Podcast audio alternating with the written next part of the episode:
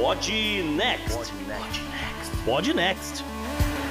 Fala galera, beleza? Estamos aqui para o episódio 57 do Pod Next, animadíssimo para o que vem pela frente aí durante esse ano, será? Vamos ver. Bom, sou eu, JP, e vou dizer, essa semana eu tô me sentindo com uns 100 anos de idade. Salve 20, salve JP, aqui é Gustavo Rebelo e olha, cada país com seus pepinos. Oi, galera, Isabela diretamente do Rio. E agora que a gente tem um presidente americano que não causa um problema diplomático a cada seis horas no Twitter, nem parece que já são 100 dias de Biden. Voou, né? É verdade. Bom, a gente vai ter bastante coisa aí, então não vamos perder tempo não. Bora pro programa. Bora pro programa, JP. E chegamos ao programa 57 do Podnext e hoje a gente podia estar tá bem organizando uma festinha. Vamos falar dos primeiros 100 dias de governo Biden. Obviamente, bem mais calmos do que qualquer dia do governo Trump. Nossa figura da semana é Scott Morrison, o primeiro-ministro da Austrália que andou mexendo no orçamento por lá e agora pode estar causando tumultos com a China. A Europa quer estabelecer um passaporte de vacina bem restrito. Discutimos a viabilidade e consequências desse plano na coluna de economia. Eu escapo de falar de Brasil na economia, mas o Podnext nunca escapa. O ministro Guedes fez uma plantação de abobrinhas e acabou galgando espaço como nosso bizarro. No meio ambiente, vamos falar do comércio de pepinos do mar e, cara, chegamos até no uso bem questionável desse animalzinho. É sempre um prazer tirar dúvidas dos nossos ouvintes e nessa semana são duas sobre economia. E obviamente terminamos com a agenda histórica do JP e eu vou dar uma dica que já deixo aqui. Todo mundo deveria assistir. Bora pro programa?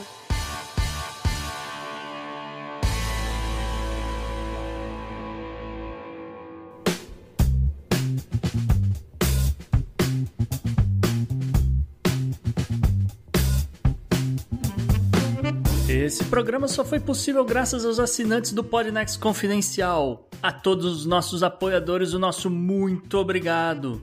Como agradecimento, em breve estaremos sorteando um livro por nós recomendado assim que atingirmos a meta para pagar o editor. Então corra para www.opodnext.com/assine para não ficar de fora dessa. Lembrando que você tem 30 dias de graça e cancela o plano quando quiser www.opodnext.com/barra assine.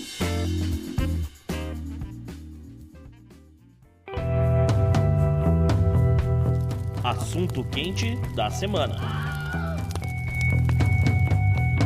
Bom, o primeiro programa dessa nossa segunda temporada do Podnext foi com as expectativas e as percepções do que o novo governo Biden faria ou indicaria que tivesse nos planos de fazer. E essa semana a gente chega a um número, a um, a um marco que é muito importante para os americanos, né? Eles têm esse hábito de avaliar os 100 primeiros dias de um governo. E então estamos nessa área. E aí vale a pena a gente revisitar algumas coisas, né, do que eram as expectativas e ver o que está rolando nesse início de mandato do presidente Joe Biden. E tentar sacar quais são mesmo as prioridades, o que, que ele está deixando de banho aí, o que que de repente ele não vai nem tocar e tentar ver aí se a gente se anima ou não com esse novo período. Como a Bela falou, é uma coisa muito diferente que tá em relação aos 100 primeiros dias do Trump é a gente ver pouco o Biden, uhum. né? Não é nem só escuta ele pouco no Twitter, não sei o que, ele, ele bota os negócios lá no Twitter, então, mas é quase sempre motivacional, né? Falando da vacina e tal. É uma coisa que meio que foi dita, né, JP? Assim, para falar a linguagem do jovem, o Trump era um alfa e o Biden claramente é um beta eu tava é, preparando essa pauta, né? Eu tava lendo a análise de um cara que olha o lado da comunicação, né? Das entrevistas, das coletivas de imprensa. E o que ele diz é o seguinte: quem tava acostumado com quatro anos de Trump, agora, com a coletiva de imprensa do Biden é uma soneca, porque não, não tem isso. E são poucas, porque ele fez umas duas ou três só, né? Não era aquela coisa de ver o, ver o Trump todo dia, né? não, co coletiva de imprensa em si, eu realmente me recordo de uma só. Mas eu não tô falando só quando a cara do Biden tá, mas todo o staff de comunicação, né? Porque a confusão no governo Trump era com o staff inteiro. Cada dia era um causando tumulto na sala. Mas não é esse ponto. Eu li uma análise que eu achei muito interessante, que é o seguinte: o Trump queria ser visto. O Biden quer que as ações dele sejam vistas. Então não importa se a cara dele tá lá. Ele faz mais questão de o tamanho do plano, né? As ações que ele tá fazendo irem parar na mídia do que ele próprio. E isso é um acalanto, né? Depois de quatro anos de Mr. Orange, tá, porra, tá maravilhoso, eu acho. Depende. É, não, eu, eu também acho. É, e outra coisa, a gente sabe que ele o governo está focado mesmo em fazer algumas coisas acontecerem e o governo entende a urgência de fazer, porque foram muitas das coisas que o Trump fez anulando ações do governo anterior, do Obama. Então eles estão tendo que revisitar esses negócios todos antes de, de repente, até colocar os seus próprios planos em ação. E eles sabem que eles têm que fazer isso rápido, enquanto eles têm a maioria tanto no Congresso como no, no Senado. Então esses primeiros dois anos, um ano e meio, vai ser voado. Não, vai ser voado mesmo de, de notícias. E se eles conseguirem passar uma grande parte desse, desses pacotes, e aí a gente vai falar do American Rescue Plan aqui, isso também pode ser o que garanta pelo menos mais dois anos de controle do Congresso como um todo. Uhum. Porque se a gente já viu isso, né? Quando você tem um governo que não consegue marcar presença ao público nos primeiros dois anos, ele tende a perder assentos tanto na Câmara, né, no que seria a Câmara, quanto no Senado. Uhum. Bom, então vamos logo atacar o que, que ele já fez. Nem, nem que, que era o plano, não. O que, que ele já fez de fato. E o início envolveu o plano de estímulo econômico, né? De botar dinheiro no bolso das pessoas. Isso foi quase que imediato. JP, só uma observação, assim, É. não, o, o início, na verdade, foi no primeiro dia de governo, que f- eh, já começou com uma penca de ordens executivas, Sim, sim, sim. e a primeira ordem executiva realmente foi recolocar os Estados Unidos no Acordo de Paris. Sim, sim. Tá? Sim, a gente vai falar muito de meio ambiente aqui. É, que eu deixei meio beijo para depois, mas é, vale a pena dizer que foi logo no, no primeiro dia. É, É que você falou a primeira coisa, né? Então eu queria retomar daí. é, Mas é só pra pontuar que, né, que do primeiro dia até agora foram mais ou menos 60 dessas ordens. é, sim. Mais até do que coisas mesmo que ele teve que jogar no- no- nos plenários. A questão do Senado está sendo importante, né? Da forma como ele se desenhou no final das contas, lá com aquela vitória de, da- na Geórgia. Viva Stacey Abrams. Exatamente. E a Kamala Harris está sendo a vice-presidente que mais tem dado voto de Minerva da história recente. Ou seja, tá tudo montadinho, né? Até para ela aparecer e tudo mais, como, como eu falei lá atrás, né? Para ela ter um papel definido nesse governo, que o papel dela vai ser fazer essa ponte com o Senado. Muito mais até do que ela esperava quando ela topou essa vice-presidência, né? Ela já imaginava que ela ia ter essa imagem a nível federal, que ela tinha um pouco como senadora na forma como ela se colocava, mas agora é muito maior. Mas agora ela tá todo dia no noticiário. É verdade. Bom, aí então veio o, o dinheiro no bolso das pessoas, né? Que foi fundamental para dar uma nova girada na economia. Eu tenho amigos varejistas que dizem que é, foi impressionante, cara. No momento que entrou o dinheiro na conta das pessoas, mudou o, o panorama. Né? Tava tudo muito devagar e, e- e logo a seguir já, pelo menos para o varejo aqui e tudo mais, teve um impacto. Tem alguns pontos relevantes desse pacote, né, que está sendo chamado de American Rescue Plan. Esse nome American Rescue Plan, a gente vai ver que ele se repete sendo adaptado para outros planos do governo Biden, Uhum. tá? É um pacote de 1,9 trilhões de dólares, que é até maior do que o pacote original, que tinha sido passado no primeiro momento da pandemia. O pacote como um todo, né? Os cheques que chegam à população, que é mais ou menos ali de 1.400 dólares, é menor do que o primeiro, mas como o JP falou, ajudou. E tem um outro ponto. O primeiro estímulo, os cheques, tudo, foi naquele momento que ninguém sabia exatamente quanto tempo a pandemia ia durar. Era para deixar a cabeça fora d'água. Esse pacote do começo do governo Biden é o que vai garantir a sobrevivência da economia americana, já que agora a vacinação está andando e a economia está reabrindo. Então a gente citou no Podnext Confidencial o aumento da inflação por conta da reabertura. Então esse segundo pacote pode ser até mais vital e reflete um aprendizado do Biden dos anos que ele era vice-presidente porque o Obama demorou muito a agir e não fez, não teve um pacote desse tamanho na crise de 2008. E agora a gente tá vendo essa lição. Assim, não teve um pacote desse tamanho em 2008, Isa, mas foi uma das coisas que ainda são é, notáveis do, do primeiros, os primeiros 100 dias do Obama, que foi um pacotão também. Um pacote de estímulo de 800 milhões de dólares. É que não foi pro bolso das pessoas, foram para pequenos negócios, foram para grandes empresas, né? Foi esse tipo de coisa, muita, muita coisa ligada à, à economia verde também. Mas foi uma das coisas que ficaram marcadas do, dos primeiros 100 dias no governo Obama. É, se você lembrar, a gente teve essa conversa,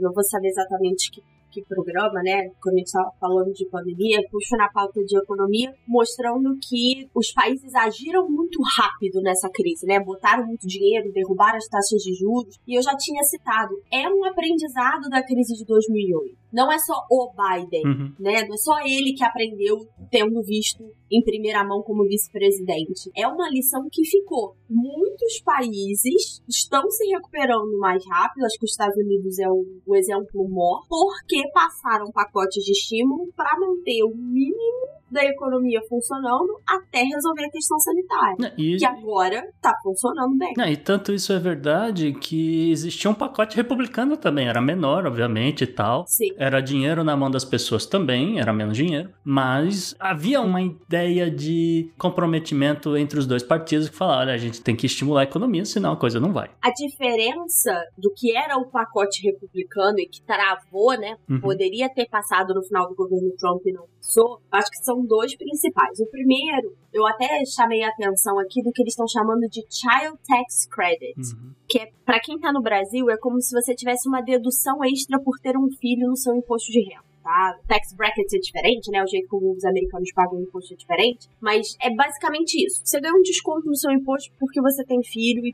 precisa arcar com o custo de vida dele.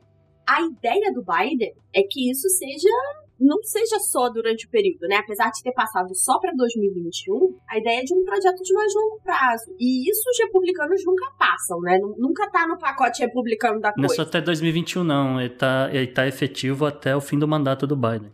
É, mas de qualquer jeito isso é uma expansão do crédito, porque o crédito já existia. Né? Eu, quando faço meu imposto de renda, eu boto lá as duas crianças e abate lá um volume grande de dinheiro. Já existia. É, é só uma, uma forma diferente e, e maior. Uhum. É, o meu ponto aqui é essa questão do ir além até do governo Biden. Sim. E aí a gente entra já na segunda ação, que é, e aqui sim a gente tá falando, cara, 5,9 trilhão já é dinheiro pra caramba, o infrastructure, né, o plano de, de infraestrutura que ele, que ele uhum. pensou, cara, são 4 trilhões. Uhum. E assim, são dois pacotões, mas a ideia dele é que isso se estique por 10 anos, Sim. né? Seja um projeto que seja colocado lá na frente. E aí a gente falou que ia voltar a falar de meio ambiente. Dentro do plano de infraestrutura, o assunto de meio ambiente é martelado muitas vezes. Uhum. Então, exemplos, assim, parecem bobos. Ah, vamos expandir a rede de esgoto. Não, eu quero trocar os canos de chumbo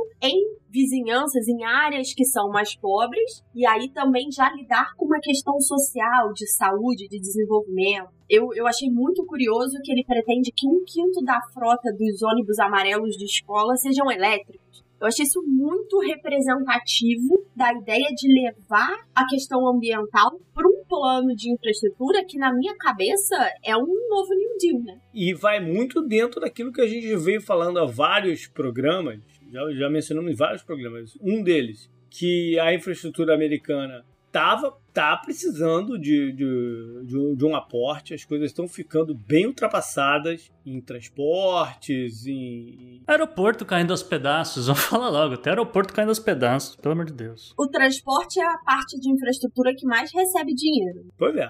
E outras coisas que a gente já falou é que investir em infraestrutura é um bom investimento para o governo. Né? E aí eu não quero nem entrar muito nessa coisa de Brasil, de teto de gasto, não sei o que lá, mas investir em estrutura é fundamental. Né? Não, não dá para deixar ficar tudo caindo aos pedaços o tempo inteiro. Né? Então é necessário até para pensar em crescimento definitivamente, né, de novo, fazendo um paralelo com o New Deal, que é exatamente isso. E aí tem um outro gancho, JP, que é um assunto de campanha, que é o Americans Job Plan. Quando eu falo para vocês que o nome vai sendo reciclado, né, não tem muita criatividade nesse governo, é, é por aí. Qual é a ideia? Não só criar empregos, mas treinar uma mão de obra que hoje está ociosa para obras de energia limpa e também de construção civil. E aí, se você olhar, essa declaração é feita em Pittsburgh e não é à toa. É olhar para essa área, olhar para Detroit, olhar para o Rusted Belt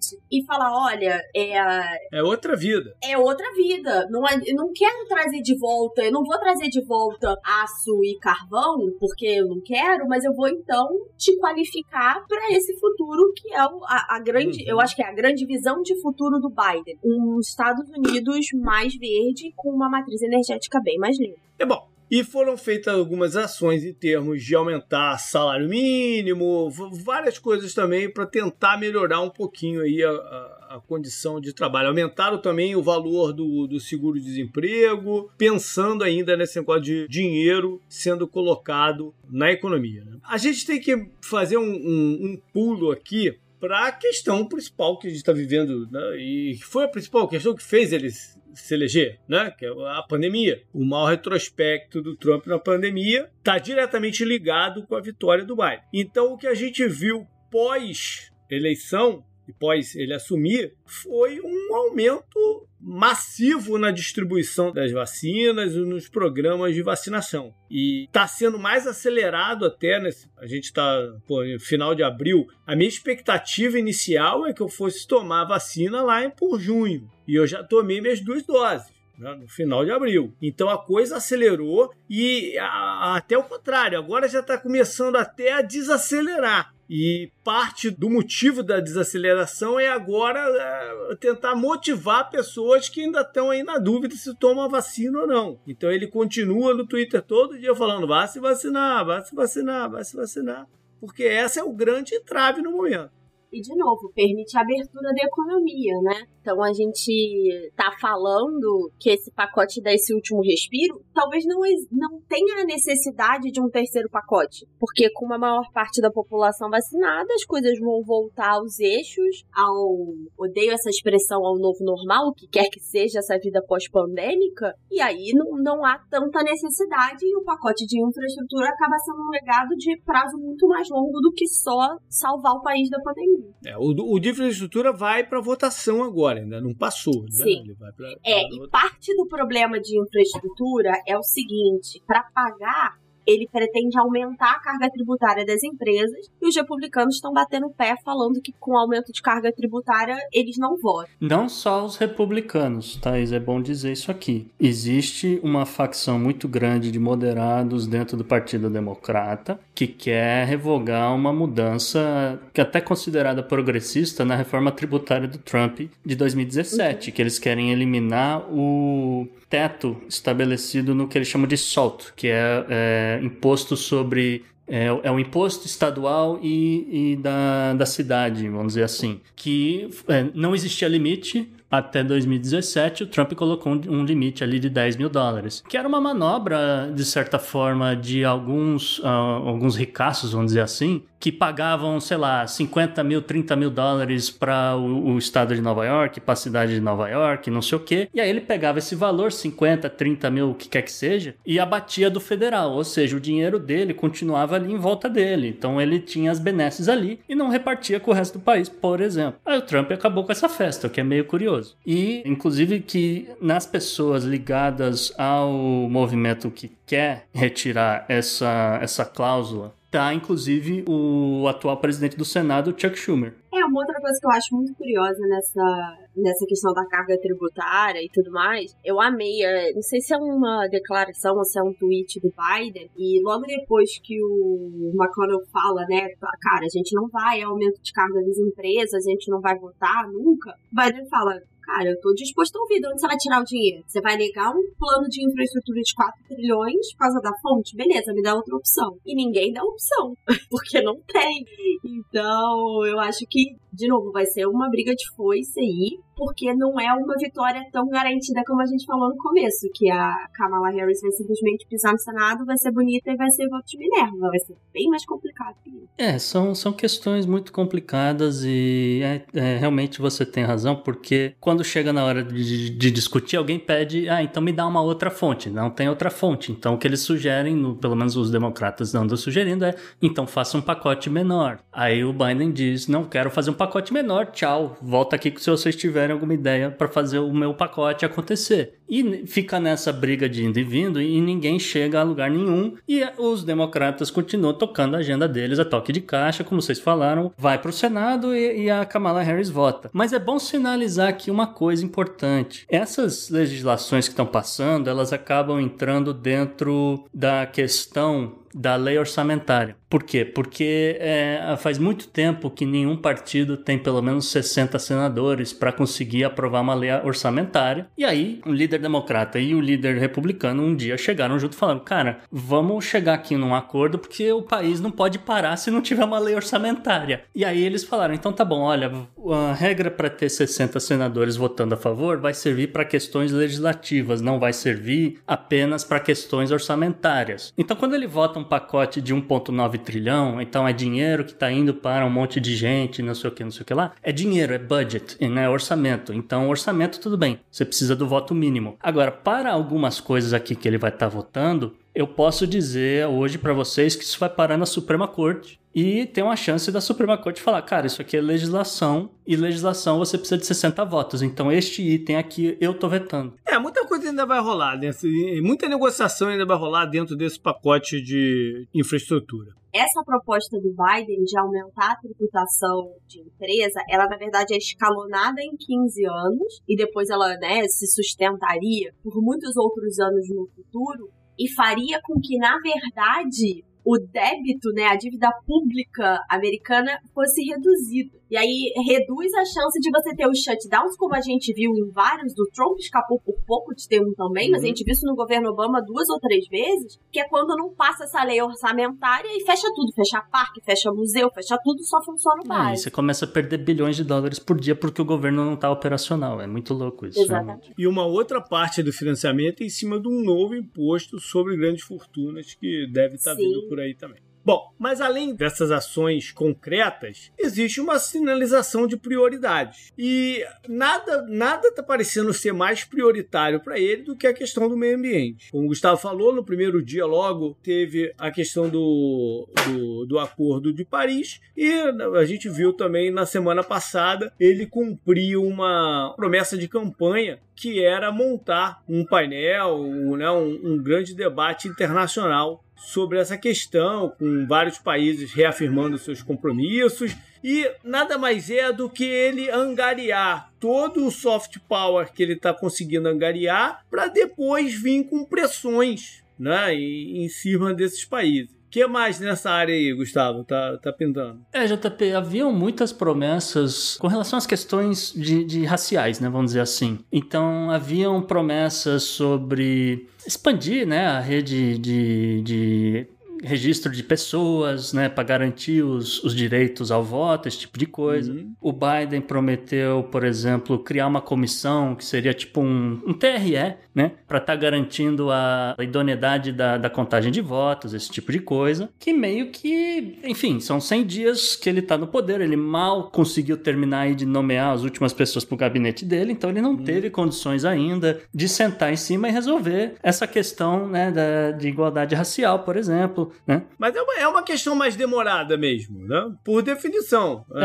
é exatamente. Uma coisa que eu queria destacar é que esses dois pontos que vocês trouxeram é, se mostraram prioridade porque acabam permeando uma série de outras coisas que ele vem fazendo. Então não é só assinar a volta ao acordo, é o fato que tanto a questão de reduzir a desigualdade racial e meio ambiente aparece num plano econômico, num plano de infraestrutura, que a gente já citou aqui, é o fato que ele faz questão de oferecer, ele sempre. Essa já, na verdade, é uma pauta antiga dos democratas, de é, oferecer essa reeducação profissional e para ele ser sempre pensando é, numa matriz energética. Então, eu acho que se prova prioridade não só por uma decisão direta, mas também por todas essas repercussões e consequências das, é, dos diversos planos que ele está fazendo e das pessoas que ele está colocando nesses cargos também. Uhum. Uma coisa que talvez não fosse ser prioridade, mas que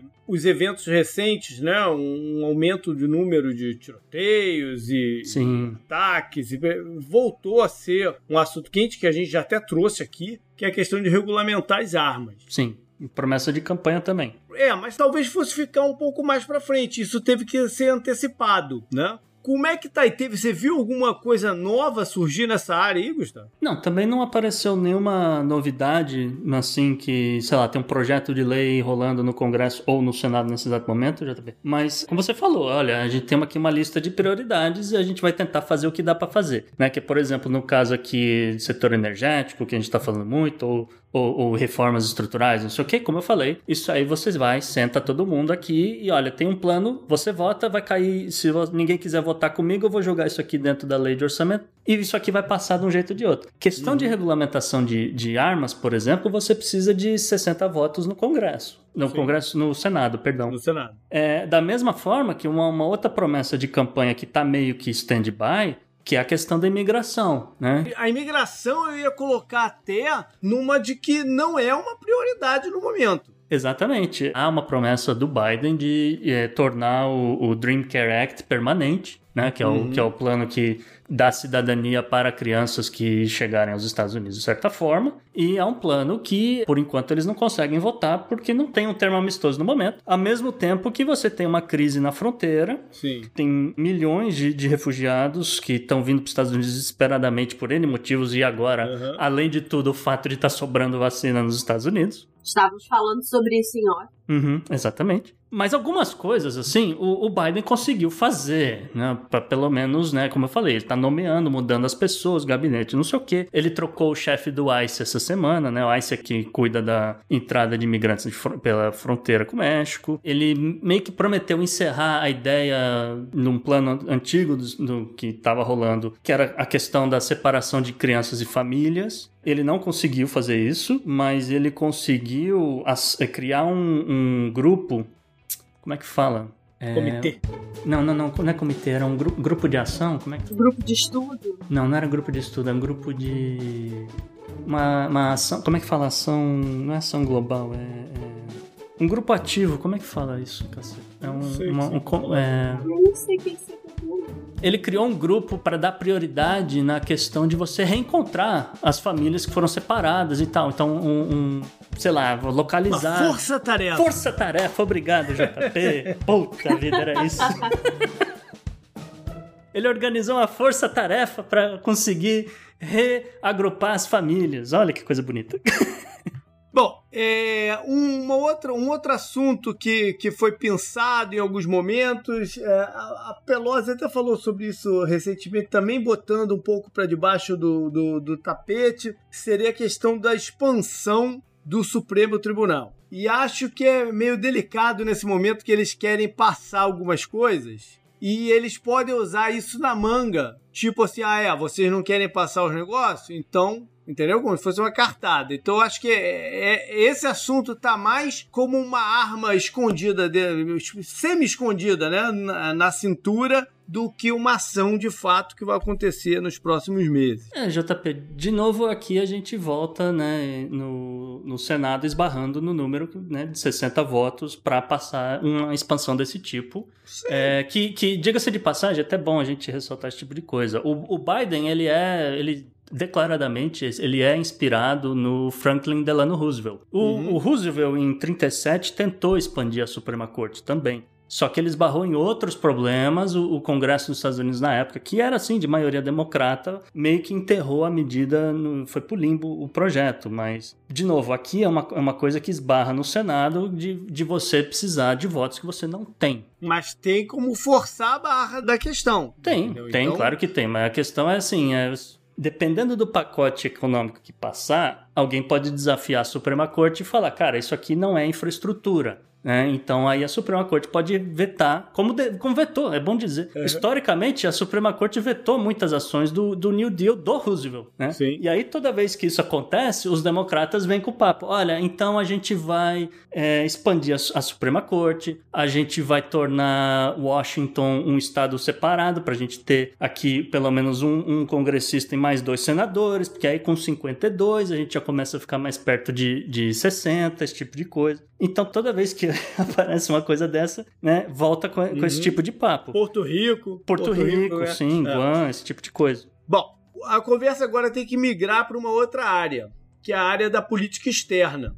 E é óbvio que 100 dias não dá para, pô, é, revolucionar essa parte também, até porque há uma crise de credibilidade da imagem americana no mundo. Afinal de contas, eu não estou nem falando das ações em si do Trump. Sim. Eu estou falando dessa inconstância para se for se fechar qualquer acordo, você tendo a preocupação se daqui a dois, três anos, quando tiver uma eleição, esse acordo vai ser jogado, vai ser rasgado, como o Trump fez com várias coisas. Uhum. Entendeu? Então, esse é um momento delicado de se chegar a, a grandes feitos na diplomacia externa para os Estados Unidos. O que dá para a gente fazer é, é, tentar pescar aqui onde que está tendo uma sinalização de aproximação e onde está se tendo uma manutenção ou expansão de confrontamento. Né?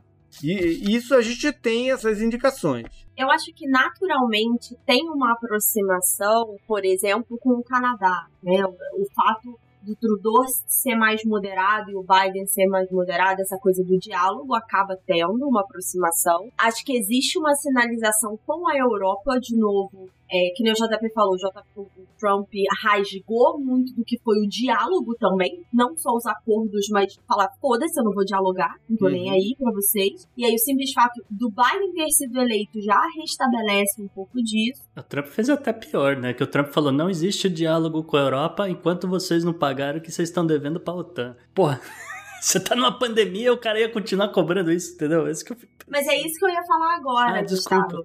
É, não, o que eu ia dizer, emendar, não, não ia citar o OTAN, acho que você deu um exemplo maravilhoso, mas você falou, por exemplo, porra, eu tô no meio de uma pandemia. Agora tá meio cada um por si. Talvez daqui a um tempo, quando a maior parte da população, Europa, Estados Unidos, Austrália, né, esses países que a gente tá vendo que tá andando a, a vacinação, as coisas derem uma acalmada, aí pode ser que outras pautas entrem aí na fila. Hum. Por isso que eu acho que, que a, a política externa, como o JP falou, tá no segundo plano. Porque meu, meu filho, eu preciso resolver vacina e economia na minha casa primeiro. Eu não acho que esteja no segundo plano, eu acho só que ela, ela é um pouco mais demorada mesmo para se tratar, é. né? Porque não depende só deles também, depende das outras conversas. Agora, acho que é mês que vem, vai ter o encontro do G7, que vai ser a primeira viagem internacional do Biden, vai ser no Reino Unido, né? A gente eu acho que vai, é, eu acho que a gente vai ter uma vibe muito boa vindo desse G7.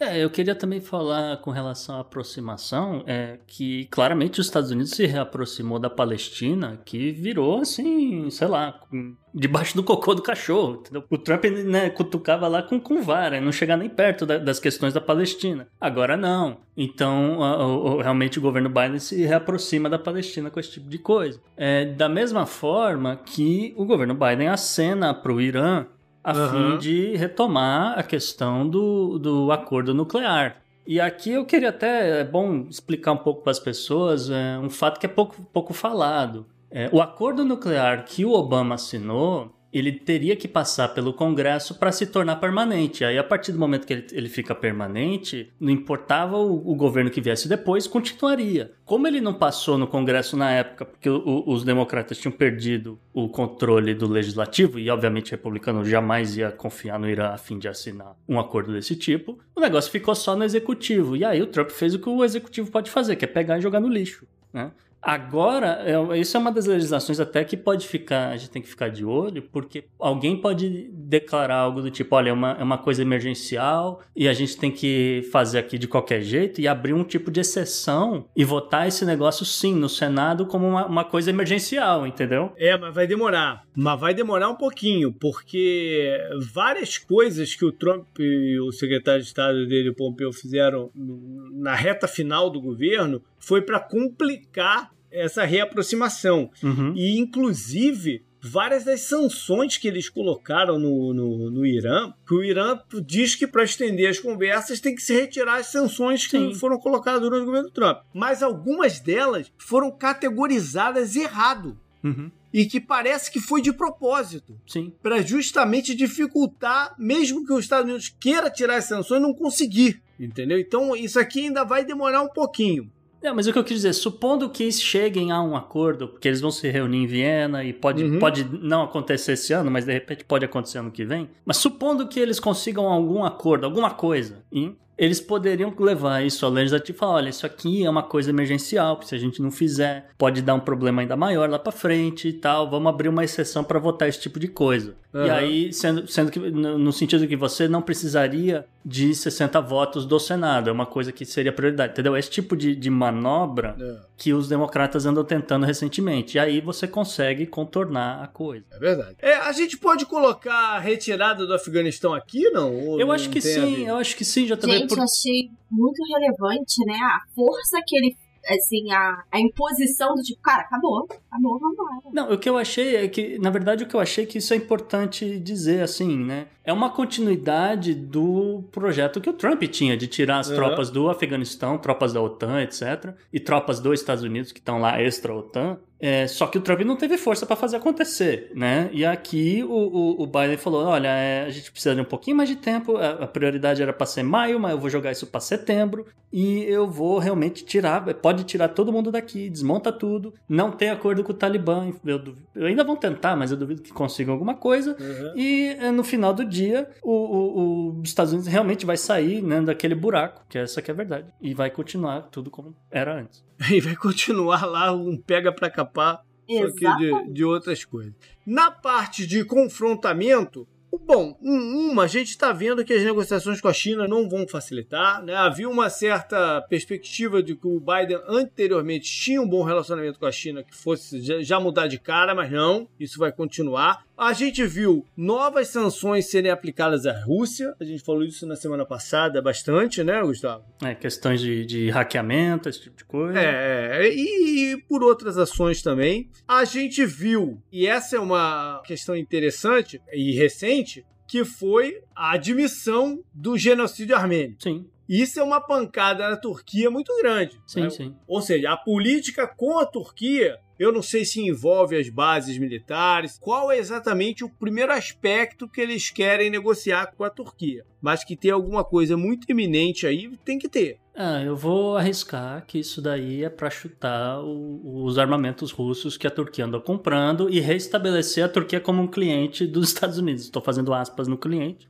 E, de novo, né, pegar os F-35 que estão prontos que a Turquia fez e falar: toma, me dá o seu dinheiro, tá aqui os jatos. Exatamente. Só que se livra desse monte aqui de armamento russo, de bateria antiaérea, etc. Só que os Estados Unidos sempre usaram esse, eh, esse trunfo, né? Eu vou admitir, eu vou admitir pra- pra conseguir as coisas. Agora não, agora eles fizeram. Sim. Né? E aí, como que vai reverter isso? Eu só vejo um problema, um problema, não, um obstáculo que se chama Erdogan, que é uma figura imprevisível. E aí pode ser que ele não queira isso. Sim. Né? Ele também queira fazer o próprio jogo, porque quando você olha um pouco para o passado e a Turquia é, cede muito às questões dos Estados Unidos e da Europa, é, chegou a flertar com a possibilidade de se, de se unir à União Europeia, agora você tem um Erdogan que claramente tem uma preferência pela Rússia, não só por toda a política que os Estados Unidos comandou, mas como visão dele, do que, que ele quer que a Turquia seja. Uhum. E por fim, algo que não está parecendo ser uma prioridade no momento, mas que vai ter que virar em alguma hora,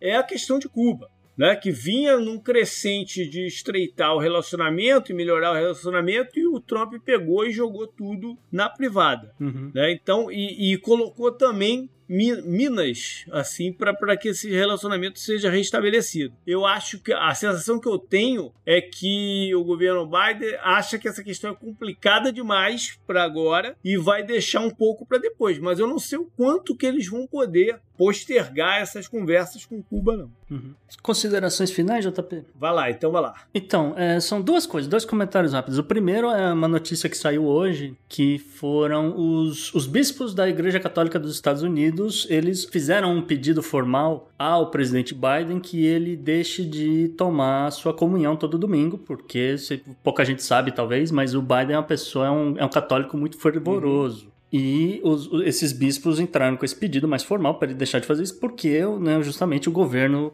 tem apoiado é, causas, é, vamos dizer, de planejamento familiar, aborto, esse tipo de coisa, que a igreja nos Estados Unidos é muito ferrenha contra. Então, a igreja católica nos Estados Unidos passa muita vergonha no crédito, no débito, no. Porra, nem.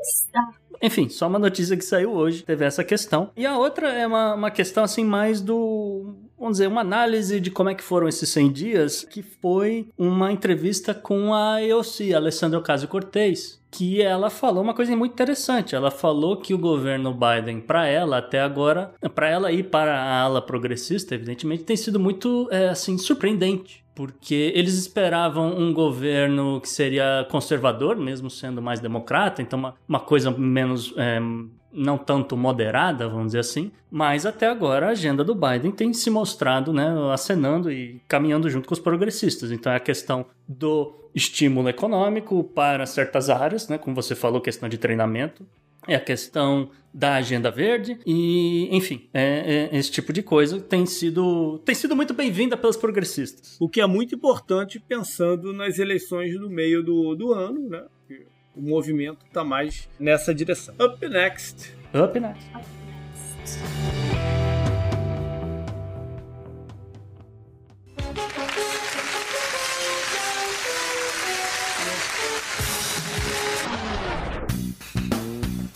A gente vai cruzar aí os oceanos para chegar na Austrália, Gustavo. Isso, JP. A personalidade dessa semana, um, um destaque aqui que a gente escolheu, é o primeiro-ministro australiano, Scott Morrison. É, fazia muito tempo que a gente queria trazer a Austrália para pauta, mas não, não tava cabendo, porque estava acontecendo muita coisa no mundo, mas essa semana não escapou. Por quê? Porque o Neocon, primeiro-ministro Neocon, ele resolveu acelerar os investimentos no setor militar do, do país, né? E ele vai destinar, ele anunciou que vai destinar 580 milhões para a reestruturação de quatro bases militares no norte do país, além de acelerar exercícios navais em conjunto com os Estados Unidos. A medida ela meio que vem depois que o primeiro-ministro anunciou uma verba de quase 800 milhões para que a Austrália comece a fabricar seus próprios mísseis de alcance médio, o que só serviu para acirrar os, os ânimos chineses na região do Pacífico, que já custa à Austrália coisa do tipo 7 bilhões de dólares em exportações. Por exemplo, carvão, proteína bovina, lagosta, vinho, madeira, entre outros produtos. É bom aproveitar também a oportunidade para dizer que a popularidade do Scott Morrison teve uma queda durante a pandemia, muito em parte por conta da rigidez com que ele aplicou o confinamento, de né, realmente prendendo pessoas. Acho que as, as, algumas pessoas devem ter visto um vídeo de uma mãe que saiu na rua e acabou sendo presa e o filho ficou do,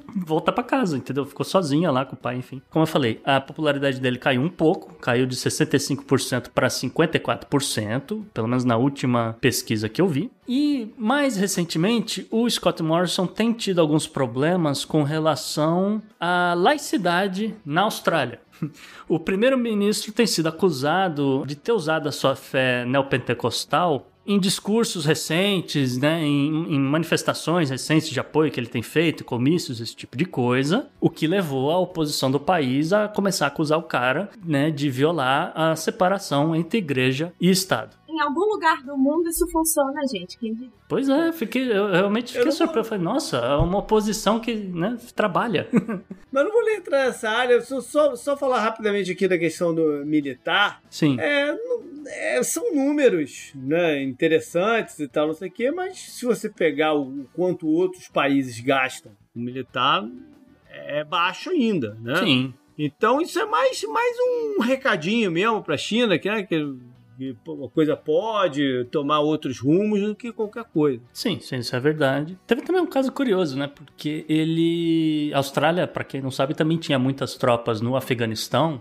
E o Scott Morrison, né, de olho no que o Biden ia fazer, óbvio, os Estados Unidos está tirando o time de, né, de campo, eu vou aproveitar e vou tirar meu time também. Então ele fez todo um discurso dizendo a importância da Austrália ter ido ao Afeganistão, tá? Uma coisa bem maluca. Mas ele fez um, um, um discurso se manifestando também, aí retirando as tropas, etc. Bacana. Up next. Up, Up next. next.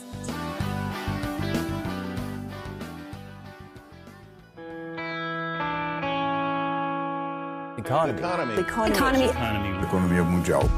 E aí, Bela? Quer dizer que vacina é assunto de economia também? Sempre, né, JP? Na verdade, essa pauta veio parar aqui porque eu digo para todo mundo que eu vou tomar a minha segunda dose de mala e passaporte na mão. E quando eu li essa notícia, confesso que eu fiquei um pouco deprimida e preocupada, não só com o meu plano de viajar, mas também quais são os impactos de um possível passaporte de vacinas na economia mundial. Então, para quem não sabe, né, o passaporte de vacinas é o registro de que você tomou as vacinas para aquela área. Então, tem muita gente que precisou tomar febre amarela, por exemplo, para ir ao México.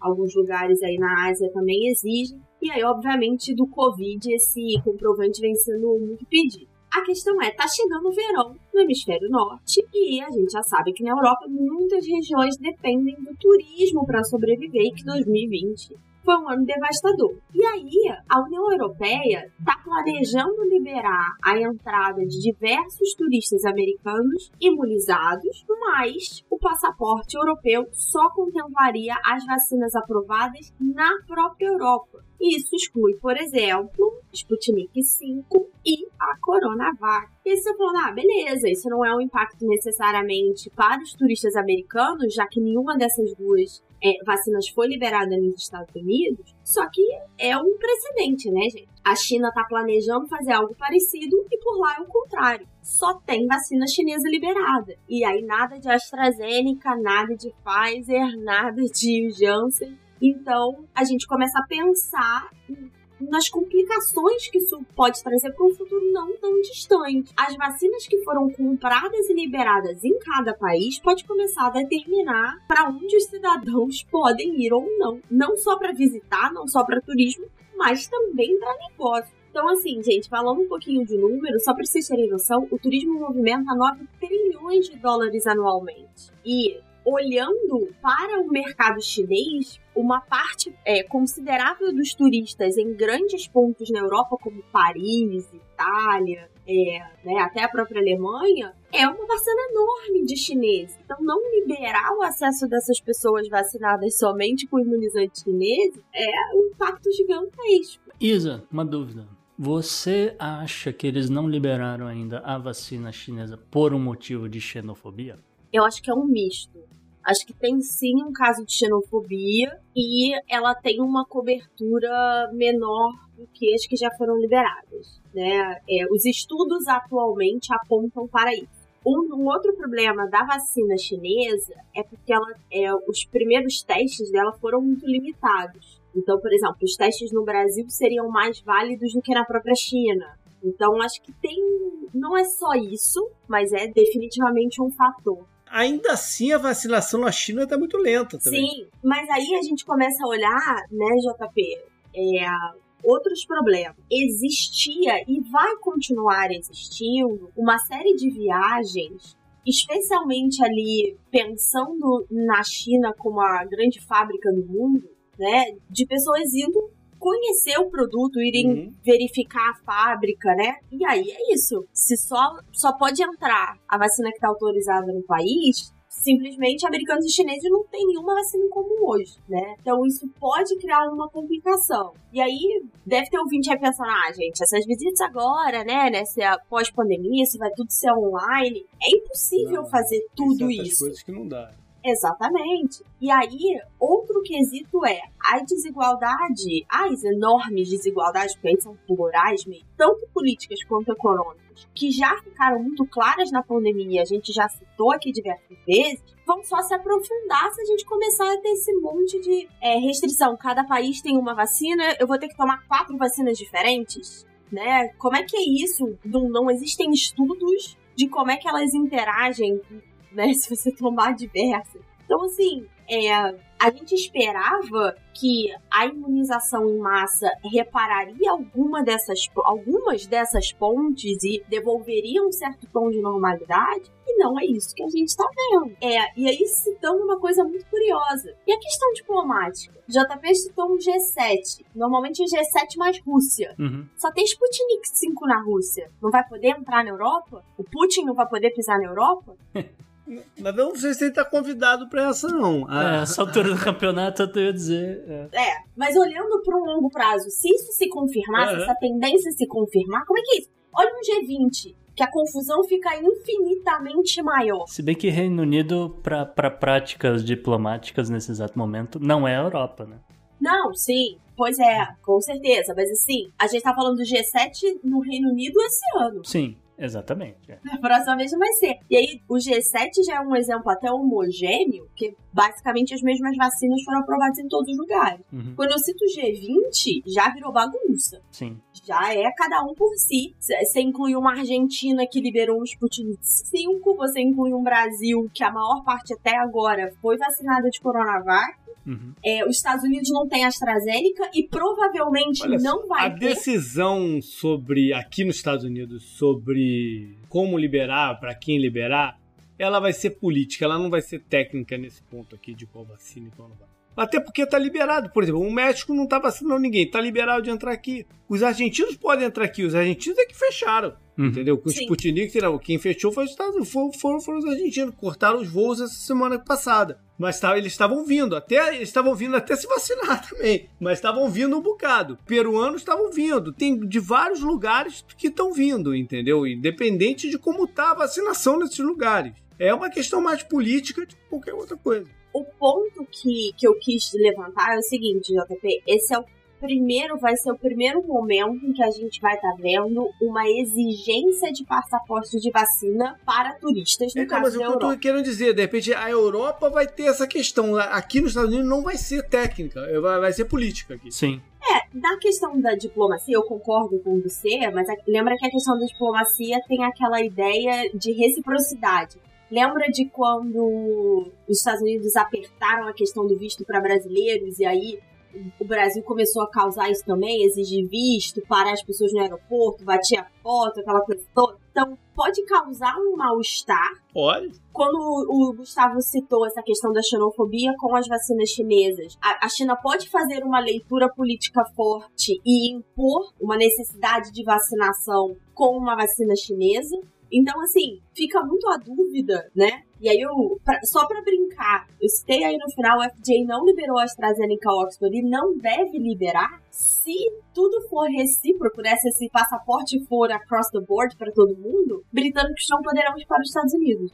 né? Sim. ah, mas não vai ser. E aí eu queria até arrematar essa questão, JP, porque nessa semana, não me lembro se foi segunda-feira ou terça, então, mas eu sei que foi essa semana, o Senado da Flórida passou uma lei dizendo que para entrar no estado da Flórida, não importa se for via marítima, aérea ou o que quer que seja, não vai ter exigência de passaporte de vacinas. É, E para você exercer algum tipo de atividade na, na Flórida, por exemplo, entrar na Disney, ou entrar num hotel, ou então estudar numa universidade, você também não será exigido que você tenha ah, um passaporte de vacinas. A universidade pode até falar: olha, você tem que ter isso daqui para poder estudar aqui se você for estrangeiro. Agora, se você está vindo de outro estado, esquece, entendeu? Você não precisa. Agora imagina, e aí nos Estados Unidos essa questão estadual é forte. Uhum. Será que todos os estados vão fazer isso? Não, mas Será eu- que um estado republicano, ou não necessariamente republicano, eu pensei no republicano que a gente tá falando aqui dessa questão de xenofobia, Sim. não vai proibir que alguém que tá vacinado de Sinovac ou Coronavac não possa entrar, vai ter que tomar outro. Então, então assim, O JP tocou num ponto certo aqui, que é uma questão política. Então, se, por exemplo, o governo Biden dizer algo do tipo: é, não, a gente tem que exigir um passaporte de vacina para quem vem de fora para os Estados Unidos, e aí algum estado falar: ah, eu vou fazer isso. E aí, automaticamente, alguém pode chegar e falar: Não, olha, eu moro na Flórida, a legislação da Flórida diz que não precisa, e vamos ver que, quem que vale ou não na Suprema Corte. Entendeu? É, mas não acho que não vai chegar nesse ponto. Eles já estão trabalhando num plano de reabertura da fronteira aqui. Eu acho que mais um, um mês e meio, mais ou menos, a gente vai ter notícia. Né? É, Como é que eu, isso vai mas ser? eu, eu desconfio que não vai pegar nos Estados Unidos. É só é, esse não. é o meu ponto. Não, também não. Não acho que não vai ter fica no ar que a gente está aqui chegando à conclusão que provavelmente Estados Unidos não terá, qual é o impacto econômico disso na Europa? Se a Europa exigir e mantiver essa exigência, isso impacta a, não só o turismo, mas principalmente o turismo lá. Sim. E aí pode haver uma pressão política reversa para que se removam os passaportes de vacina. Ah, vem tudo para Disney.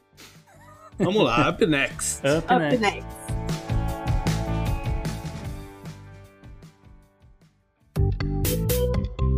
Our enemies are innovative and resourceful, and so are we. They never stop thinking about new ways to harm our country and our people, and neither do we. You can actually see Russia from land here in Alaska.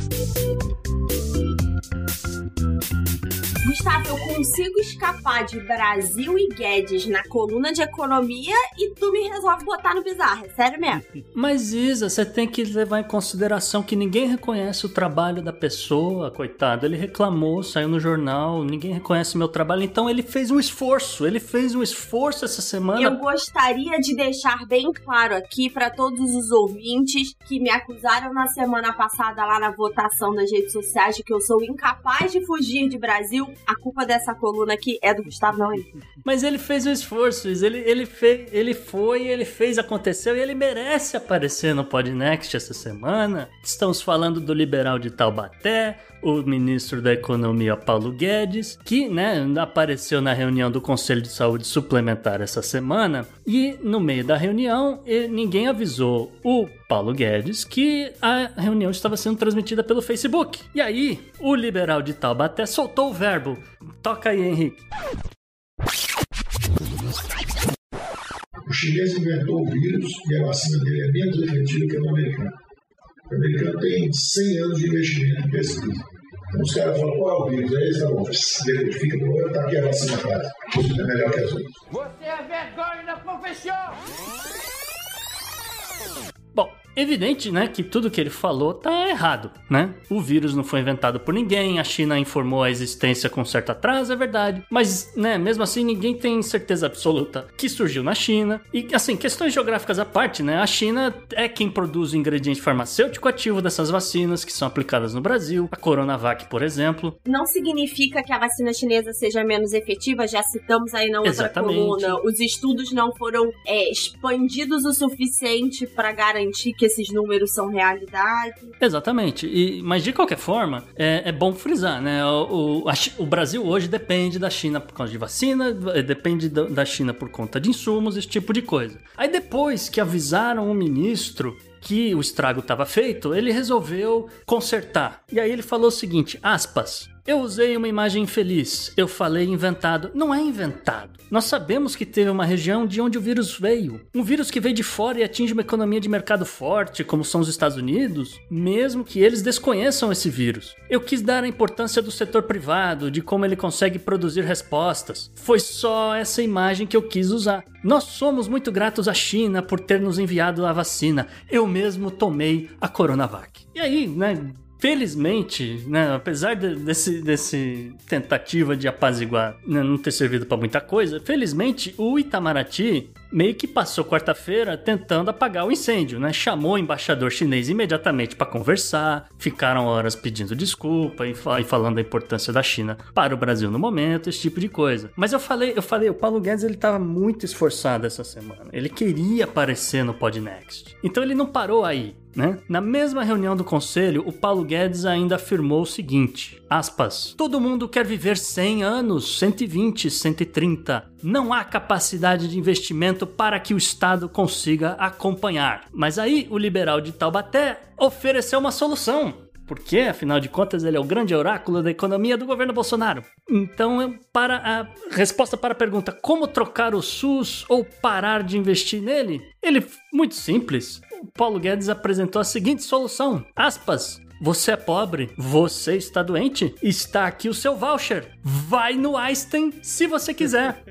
É, a gente tá falando aqui de saúde, médicos, é, profissionais de saúde em geral que escutam esse podcast, é, bota pra gente aí na rede social se verborragia é uma coisa contagiosa, né? Porque, porra, quanto mais tempo Guedes fica nesse governo, mais merda fala. Impressionante.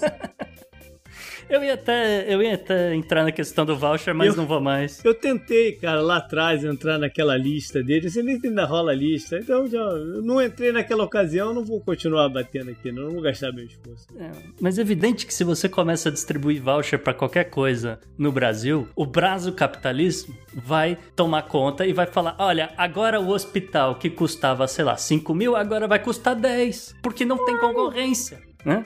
Não é só aí. Gente, tem tanta coisa errada que a gente ia precisar de uns 50 podnex se a gente vai dormir, tá? Up next. Up next. Up, né?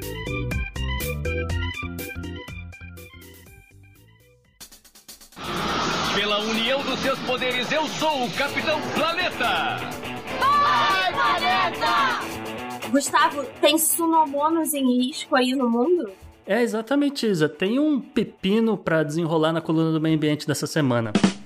Os pepinos do mar, os equinodermos com corpos tubulares macios que se assemelham a um vegetal. Eles são uma classe incomum de animais, mas em- desempenham um papel vital nos ecossistemas oceânicos, se alimentando de detritos, reciclando nutrientes e liberando nitrogênio, amônia e carbonato de cálcio, ingredientes essenciais para os recifes de coral. Os pepinos do mar são muito procurados na China e países do Sudeste Asiático, onde eles são considerados uma iguaria culinária e usados na medicina tradicional para fins afrodisíacos. O que, né, levou esses animais a entrarem na lista de espécies em perigo de extinção. Só para o ouvinte ter uma ideia, na década de 80, os pepinos do mar custavam mais ou menos uns 70 dólares o quilo. Hoje, em 2021, eles passaram a custar 280 dólares o quilo, com algumas espécies mais raras chegando a até 3.500 dólares o quilo. Caraca. É. Gente, alguém devia estar gravando a minha cara desde o momento que o Gustavo falou afrodisíaco.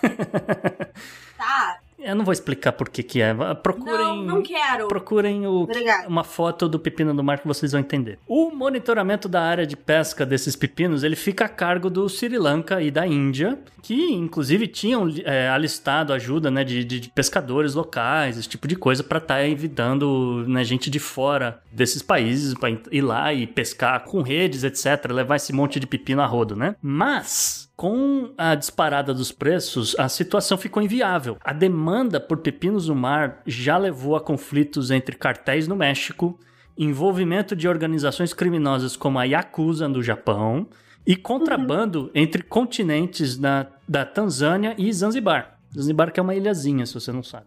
Normalmente, essas organizações conseguem contrabandear a iguaria entrando no próprio Sri Lanka. Agora, mais recentemente, foi apreendida uma carga de uma tonelada de pepinos marinhos no valor de quase Caraca. 700 mil dólares. E, enfim, é, é essa a história dos pepinos do mar, uma coisa bem diferente que eu quis trazer essa semana. Eu não sabia nem que existia pepino do mar, minha, minha ignorância aí pra mim. Você começou, eu achei que você tava de brincadeira, mas é pepino do mar mesmo. É, é, E é. eu sei que não se faz salada com ele, gente. Você usa para outras coisas, Isa? Tem a ver com o- o- diminuição dos corais, isso aqui? Não? Boa pergunta, JP. É, indiretamente acaba diminuindo os corais porque você está tirando um animal que está lá produzindo né, uns insumos que o coral usa para crescer, etc. Esse tipo de coisa. Então você tem um desequilíbrio ambiental rolando sim na, no Sri Lanka, na Índia, esse tipo de coisa, que teoricamente estava sob controle, né? Porque o pescador vai lá e só tira o que ele precisa, né? Esse tipo de coisa. Agora, essa galera aqui que entra pesado, né? A gente tá falando de cartel do México e acusa, essa galera vem com radar, É, so- né, é. sonar, esse tipo de coisa para pescar, né? Aí é uma. O buraco é Não, mais não, eu embaixo. perguntei porque eu, eu, eu volto e meia pergunto pro Gustavo se ele não vai trazer a questão dos recifes de corais aqui. Eu acho que vai ter que ser num programa que precise de um pouquinho mais de tempo, né? Provavelmente. Up next. Up next. Open next.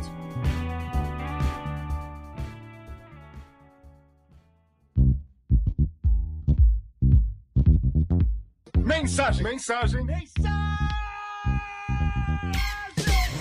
Voltando aqui finalmente a mensagem dos ouvintes e aproveitar para fazer um feedbackzinho, porque muita gente mandou e passou um tempo. Alguém me mandou, agora, perdão que eu não lembro o seu nome, um link com uma matéria da NPR falando sobre o bafômetro para THC, que também quebra um galho e é, ele serve como bafômetro para álcool. Né? Ele detecta o THC em até duas horas depois do consumo, o que é considerado né, uma janela mais ativa da substância. Né? E o resultado sai em quatro minutos. Né? Que a gente ficou meio que no ar se, se existia um bafômetro Uhum. para quem né, fumou maconha, resolveu sair dirigindo por aí no programa que a gente falou sobre a droga. E, enfim, aproveitando a deixa aqui, nós temos dois recados de dois ouvintes. O primeiro de uma assinante do Podnext Confidencial, a Laura de Natal, perguntou, aspas, desde janeiro de 2021, pela primeira vez, o IPCA tá mais alto que o CDI. É isso mesmo? Estamos lascados, Isa? Vamos lá, Laura. Primeiro de tudo, não é a primeira vez que o IPCA tá mais alto do que eu imagino que ela queira dizer aí, que é a taxa básica de juros, né? A gente confunde um pouquinho o CDI, que é o retorno dos investimentos, que tem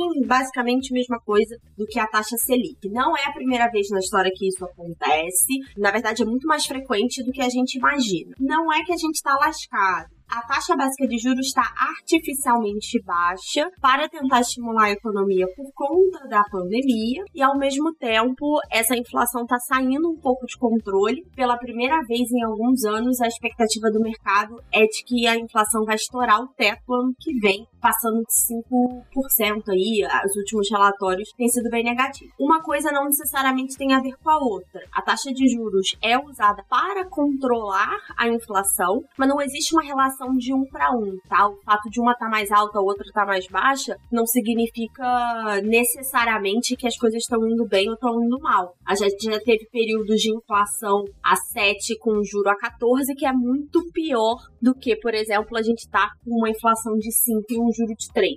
Então, não é essa sinalização, mas estamos aí de olho para a inflação 2021 e 2022, com certeza. Lembrando aos assinantes do Podnext Confidencial que se você tá tímido, não quer mandar sua mensagem de voz, que a gente pode usar aqui tocar o programa em vez de a gente ficar narrando a sua pergunta, você pode fazer que nem a Laura, mandar por escrito mesmo que a gente responde. Quem nos mandou uma mensagem também foi o Igor Campos, lá de Cuiabá. E a, a pergunta dele, na verdade, acho que a gente passeou por ela lá no começo, lá na pauta quente desse, de, desse episódio. Ele, ele pergunta se é possível uma economia liberal ser ecológica e sustentável. A gente está vendo isso no plano de infraestrutura do Biden. É, é que, na verdade, se você olhar os liberais originais, né, hardcore, eles vão dizer que não. Porque qual é a lógica do liberal? O mercado se entende, é a mão invisível, né? O mercado se equilibra aí na melhor solução. Só que a gente já viu que esse modelo de liberalismo, ele é ultrapassado. Então, o que dá para fazer hoje é que as soluções de sustentabilidade não amarrem o mercado. Então, vou dar um exemplo. Para um liberal sustentável, vamos dizer assim, um liberal ecológico, faz muito mais sentido você ter uma taxa de carbono em que você possa negociar, né, um mercado de carbono, do que você ter uma imposição taxativa do governo porque você permite que o mercado negocie em cima disso e que as empresas que queiram poluir mais paguem a mais por isso. Então, existe uma saída, é um liberalismo mais moderno e dá sim para combinar. Não, eu ia até além, eu ia dizer que o Partido Verde, ele tá muito presente, na, por exemplo, na Finlândia, né, na Dinamarca, na Suécia, na Noruega, os escandinavos em geral. Tem uma boa chance do Partido Verde vencer na Alemanha esse ano, a gente está de olho nisso. Obviamente tem toda a agenda do, do Biden. O, o, Canadá não está tão longe de, de ter uma, uma, economia mais verde, mais sustentável também. Enfim. E a gente vê que a economia desses países segue práticas liberais é, historicamente, né? Sim, com certeza. Up next. Up next.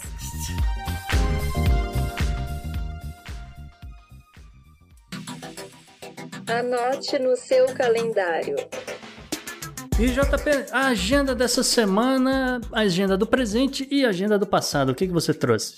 Então, tem no dia 1 de maio tem eleições na Tasmânia, mas aí eu me recuso a falar sobre eleições na Tasmânia porque o Taz não vai ganhar mesmo, então é deixa quieto falar, pra lá. né? Deixa quieto pra lá. Mas tem umas eleições interessantes agora nessa semana, no dia 6 de maio, que é a quinta-feira da semana que vem. Quase quando o próximo programa já estiver né, né, embalado aí. Que é no Reino Unido vão ser as eleições locais dentro da, da Inglaterra, com algumas eleições de prefeito, de, né, de, de, representantes locais, mas também vai ter eleições no país de Gales. E a do país de Gales, é, a, a novidade é que pela primeira vez eles estão aceitando né, que eleitores de 16 e 17 anos essa é uma novidade lá.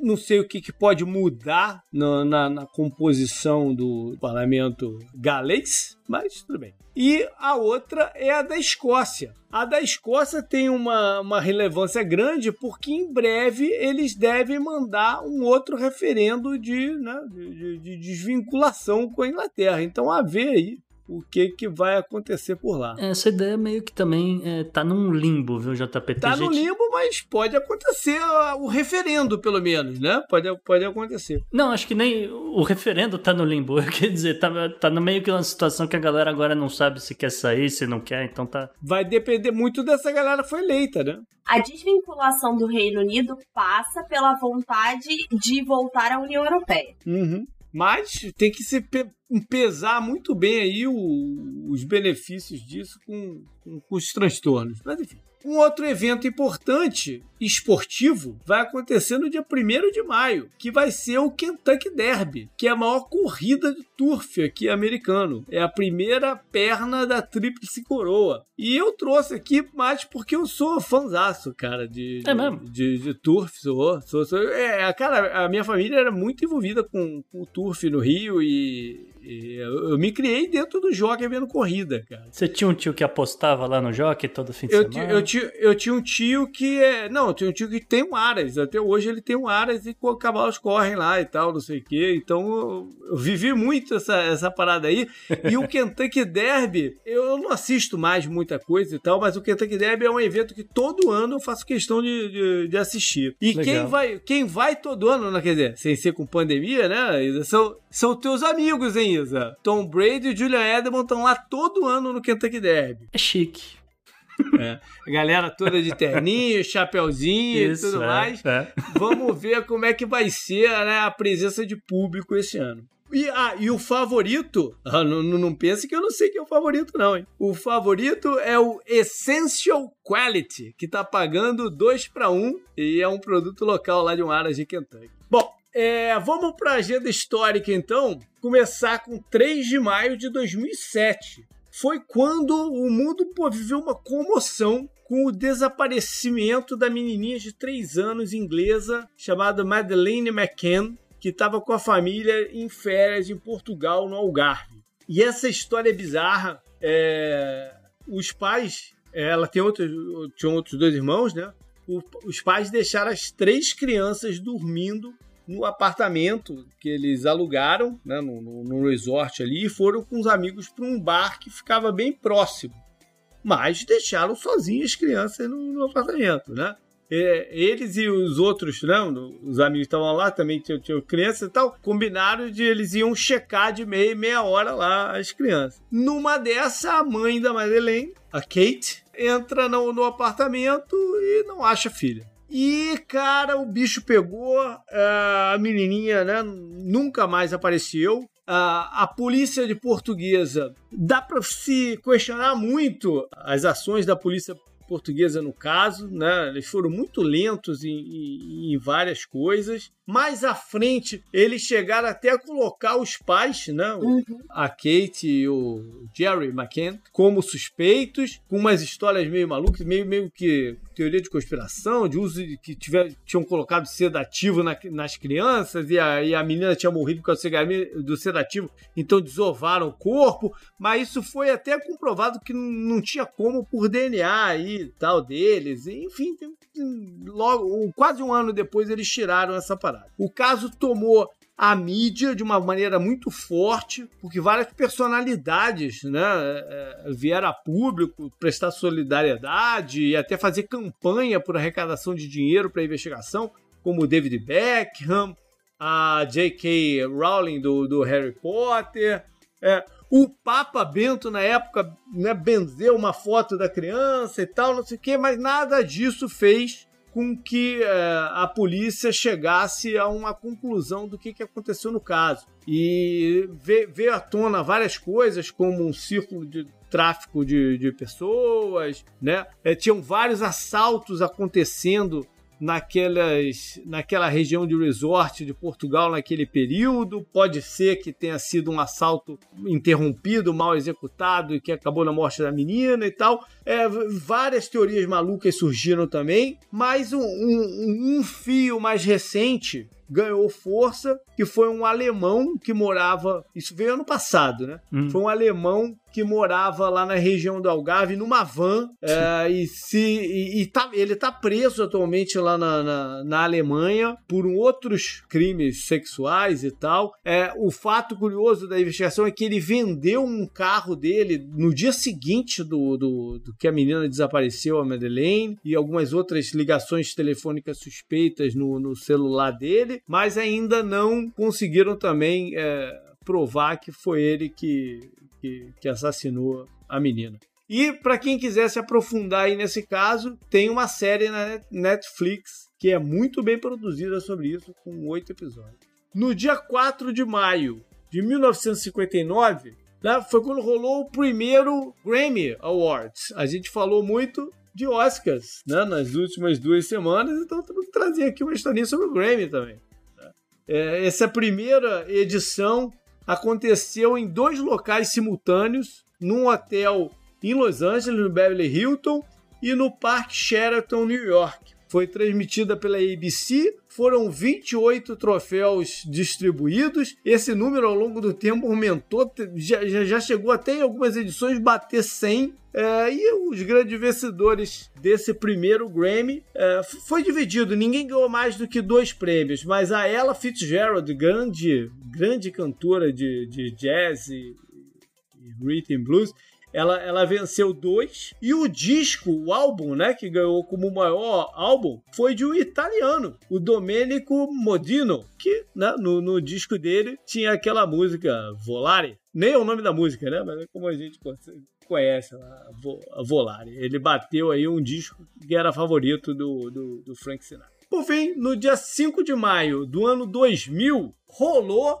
um alinhamento interplanetário que gerou muita expectativa, porque pô, as pessoas acharam que ia ter grandes tragédias da natureza, vulcões, tsunamis e desastres para todo lado, porque os planetas iam estar em linha com o Sol, mas óbvio que nada disso aconteceu. Nesse dia, o Sol se alinhou com Mercúrio, Vênus, a Terra, por pouco que a Lua também não estava na mesma linha, Marte, Júpiter e Saturno. E você conseguia ver isso quase que a olho nu no, no, no céu. Esse tipo de alinhamento que gerou essas, essa, essas polêmicas todas e essas conversas sobre tragédia não são tão incomuns assim, não. Eles acontecem mais ou menos uma vez por século e tal. Mas, em breve, não tão em breve, Vai ser no dia 6, ele, 6 de maio de 2492. Vai ter um alinhamento dos oito planetas com o Sol. Aí, aí, aí, aí é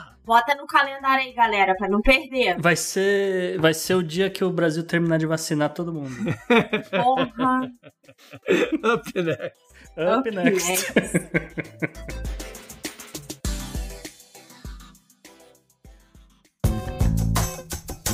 Esse eu recomendo para você. E aí, Bela, o que, que você traz pra galera aí, então, como dica da semana? Pois é, essa foi uma dica que meu amigo Thiago Beijogrinho deixou pra mim lá no meu, no meu Instagram que é a série Doutor Castor, que é uma série original da Globoplay. É, os meninos talvez lembrem, especialmente o JP, que é daqui do Rio. Esse seriado conta a história de um dos maiores bicheiros que o Rio já teve, que é o Castor de Andrade. Pô, você falou Doutor Castor, achei que era série infantil aí, com um castorzinho, com alguma porra assim, mas é, é o Castor de Andrade a parada. Pô, maneiro, É o Castor maneiro. de Andrade. Pra quem não sabe, eu, por exemplo, sou dos anos 90, não vivi muito a fase dele. Ele era Presidente dono do do Bangu, então, Clube. exatamente, É. apaixonado pelo Bangu e ele era também o grande patrono da mocidade. Pra quem não sabe, ele é o homem que criou a Liesa. É, gente, eu não tô brincando quando eu digo que ele criou a Liesa para organizar os bicheiros das escolas de Uhum. samba. E são cinco episódios, se eu não me engano, cada um tem mais ou menos uma hora. A série é excelente, é, maravilhosas entrevistas, um arquivo é, de fotos de vídeo muito interessante. E aí fica a dica, porque vale muito a pena. Maravilha. Vale- Maneiro. Bom, galera, foi esse então o programa. Espero que tenham curtido. E ah, aquelas coisas de sempre, né? Mande suas mensagens, críticas, sugestões, quiserem, pro e-mail nosso, pode ser, né? Pro contato arroba o podnext.com. Pode ser lá pelas vias do, do confidencial para os nossos assinantes. E pode ser também pelas redes sociais. No Twitter, por exemplo, o meu direto é o JP Underline Miguel, mas também tem o Gustavo no arroba gu underline rebel. E Pra mim, no Bela Fontanella, tudo com dois L's. E claro que você fala com a gente diretamente no arroba o Podnext, tanto no Twitter quanto no Instagram. Maravilha. Valeu, galera. Até mais. Um abraço. Eu tô de férias semana que vem.